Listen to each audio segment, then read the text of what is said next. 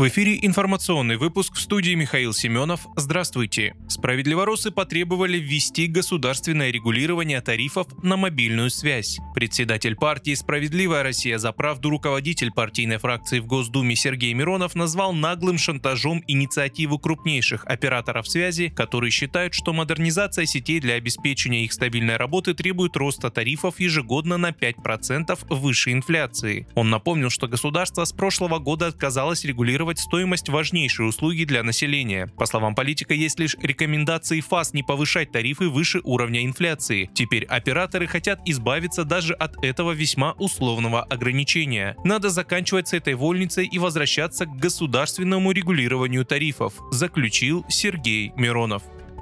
В Южно-Сахалинске была предотвращена подготовка терактов в военкомате, а также на объекте энергосистемы. Об этом 5 июля сообщили ФСБ. В результате проведенных мероприятий задержан причастный к противоправной деятельности гражданин России 1980 года рождения, являющийся сторонником украинского неонацизма, отметили в ведомстве. В месте его проживания провели обыск, были изъяты компоненты для создания самодельного взрывного устройства, инструкции по их изготовлению, большое количество экстремистского контента, а также переписка с координатором одной из украинских террористических организаций. Возбуждены уголовные дела по статьям о приготовлении к теракту и о государственной измене.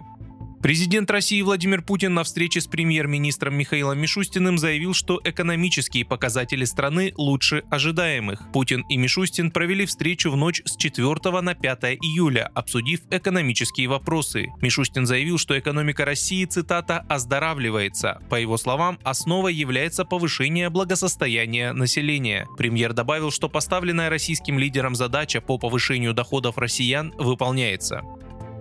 Советник в Рио главы Донецкой Народной Республики Игорь Кимаковский заявил, что украинские военные силы в третий раз пошли в контрнаступление в преддверии саммита Североатлантического альянса. Вчера можно было констатировать факт, что перед саммитом НАТО в Вильнюсе они начали третью волну контрнаступления и выбрали за основу тоже запорожское направление, подчеркнул Кимаковский. Напомню, саммит НАТО состоится 11-12 июля. Как добавил советник Дениса Пушилина, в настоящий момент сложная ситуация с боевыми действиями складывается простирается от Днепра практически до стыка в Запорожской области и ДНР. При этом Кимаковский считает, что действия вооруженных сил Украины в регионе остаются безуспешными и военные не смогут пройти дальше первой линии обороны.